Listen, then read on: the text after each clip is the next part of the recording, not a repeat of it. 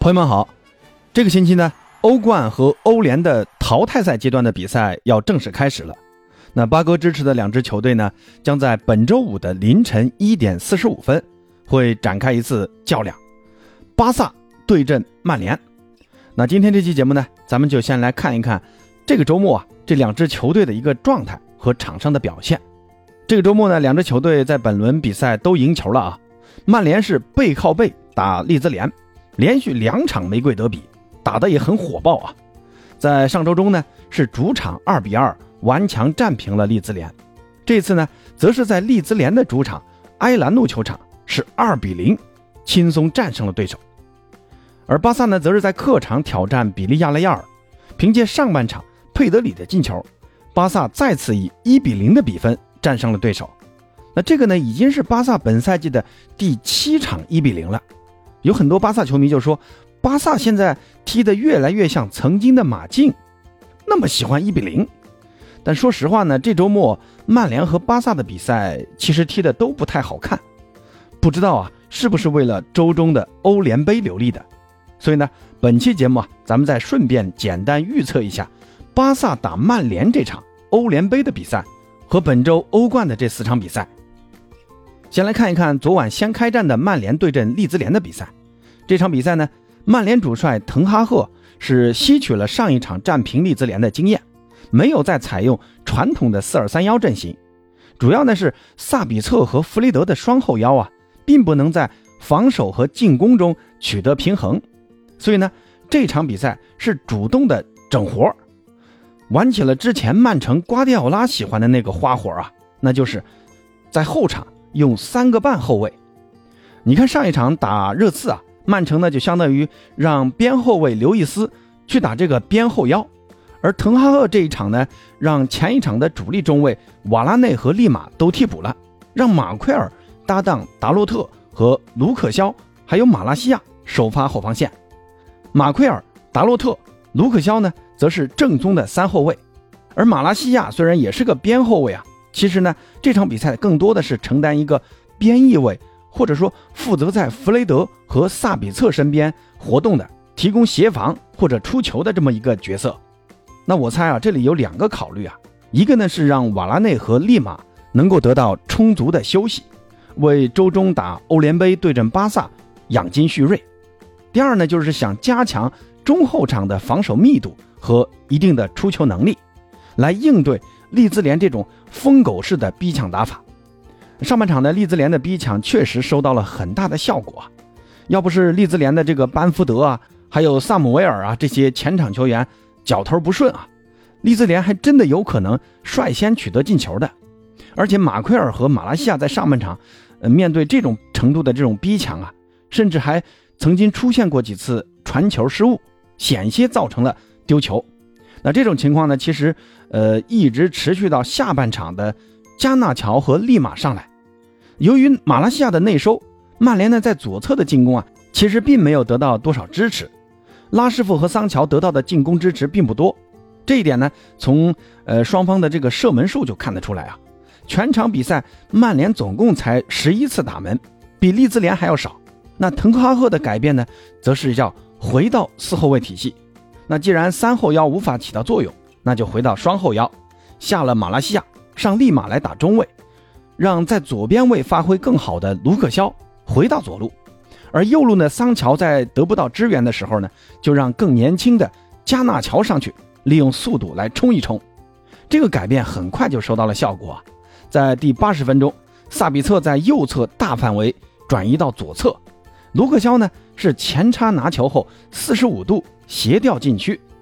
曼联的双中锋韦格霍斯特和拉师傅这两个点同时来争这个落点。由于韦格霍斯特的存在呢，吸引了利兹联后卫的大部分注意力，让拉师傅呢得以头球破门。这个进球其实就是滕哈赫所希望看到的。萨比特的长传，两侧调度，再到边后卫的插上吊传禁区，让高中锋来终结。同时呢，这个时候利兹联由于这个全场紧逼的强度啊，因为体力无法维持了，所以这个逼抢强度下降，也给了曼联的机会。那在这个进球之后的五分钟呢，另一名后腰弗雷德是在中场断球，然后呢给到回撤的中锋韦格霍斯特的脚下，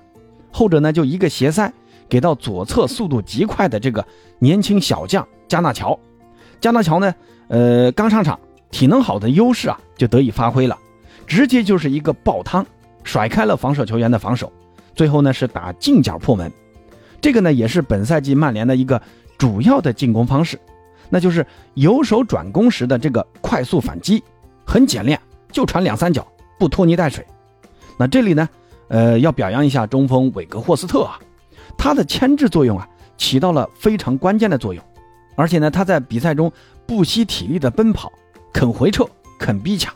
可以说韦格霍斯特除了没有进球以外，一个中锋该做的事儿他全都做到了。最后呢，其实他也打进了一个进球啊，但很可惜啊，越位了。如果这个球算进了，那我觉得这场比赛的 MVP 绝对应该就是韦格霍斯特。另外呢，就是滕哈赫的这个临场调整啊，开场的这个三四三呢，只是一个小小的尝试，也算是整活啊。那下半场发现这个整活不行，就立刻调整了，也迅速收到了效果。虽然前场比赛曼联踢得并不好。大部分时间呢，都是被利兹联的这种高压迫打法逼得有点狼狈，但好在呢，曼联把握机会的能力很高，两次机会都稳稳的把握住了，最终呢也拿到了三分，这争四的路上又迈出坚实的一步。那说完曼联，再来看看巴萨的比赛啊，这场比赛呢，巴萨踢的呃很费劲啊，开场没多久呢，莱万就丢了一个单刀。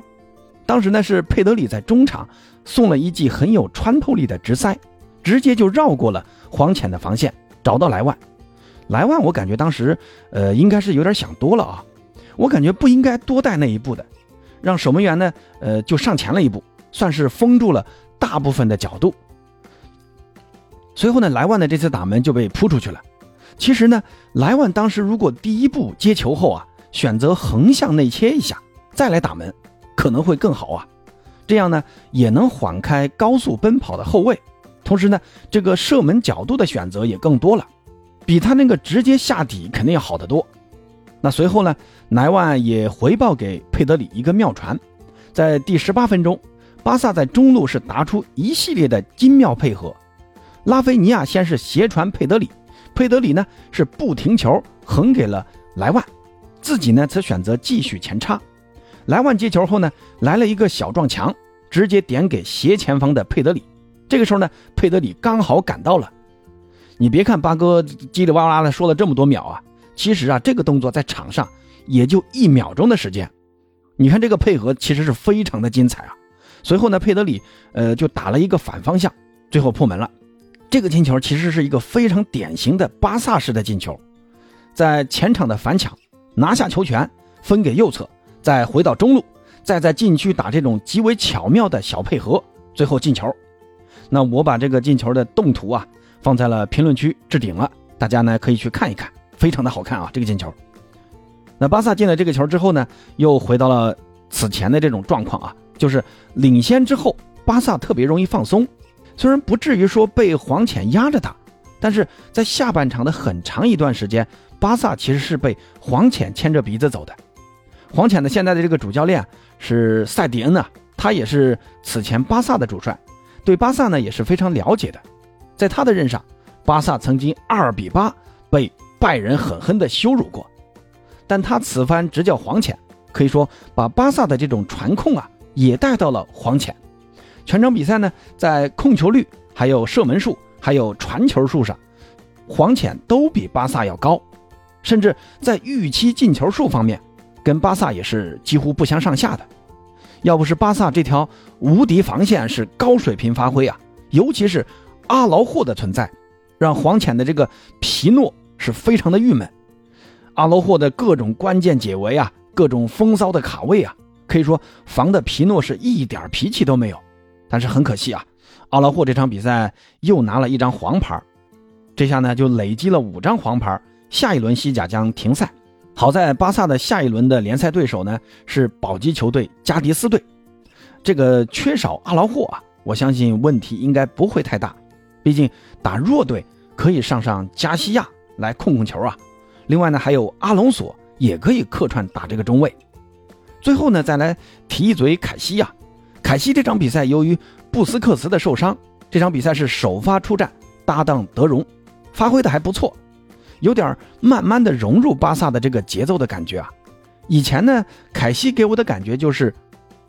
慢，跑动慢，传球也慢，节奏也慢，甚至逼抢啊都比别人慢一拍，而且呢脚下技术比较粗糙啊。现在感觉啊稍微跟上了一点。上一场比赛他在禁区给加维的那个助攻就很不错啊，被解说员说在禁区绣花。那这一场呢，凯西啊是继续在场上绣花，小技术还是不错的，传球成功率啊。也提高了不少。这一场比赛呢，他总共有百分之九十的传球成功率。那这个数据啊，作为一名中场已经是及格了。至于佩德里呢，呃，就不多说了啊，跟阿劳霍一样，是巴萨取胜的大功臣。赛季至今呢，佩德里已经为巴萨攻入了七粒进球，这赛程才过半，就已经追上了上赛季佩德里整个赛季的进球数了。那有了莱万，佩德里的攻击属性彻底被激发出来了。那曼联和巴萨这两支为欧联都有所留守的球队，在本周五都将碰面了，到底会鹿死谁手呢？现在两支球队的状态其实都不错啊，但咱们从伤病的情况来看，巴萨呢这边是缺少了布斯克茨和登贝莱，那其他球员其实都可以出场的，而曼联这边呢也缺少了埃里克森和安东尼，你看都是缺一个后腰和一个右边锋，而且都是主力啊。那我们再来看看双方的技战术打法。巴萨呢，我估计还是会以主打高位逼抢的控球传切式踢法，而曼联呢，估计还是会主打防守反击式的这种战术，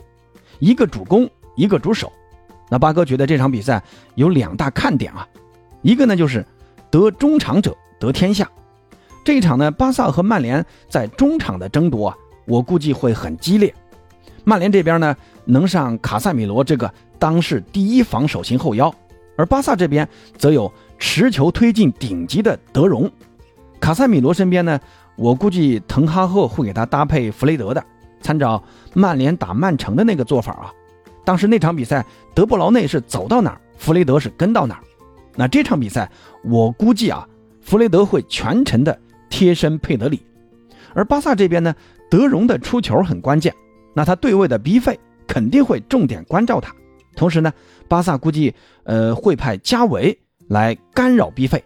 影响他的出球。巴萨这场比赛我估计还是会主打一个四中场，加维呢会更多的从左边锋回撤到左前卫的位置，来限制曼联的中场发挥，尤其是 B 费这个点的。那第二个看点就是双方防线的比拼。巴萨这条防线本赛季只在联赛中丢了七个球，非常稳固啊。阿布德。阿劳霍、克里斯滕森还有孔德的组合非常稳固，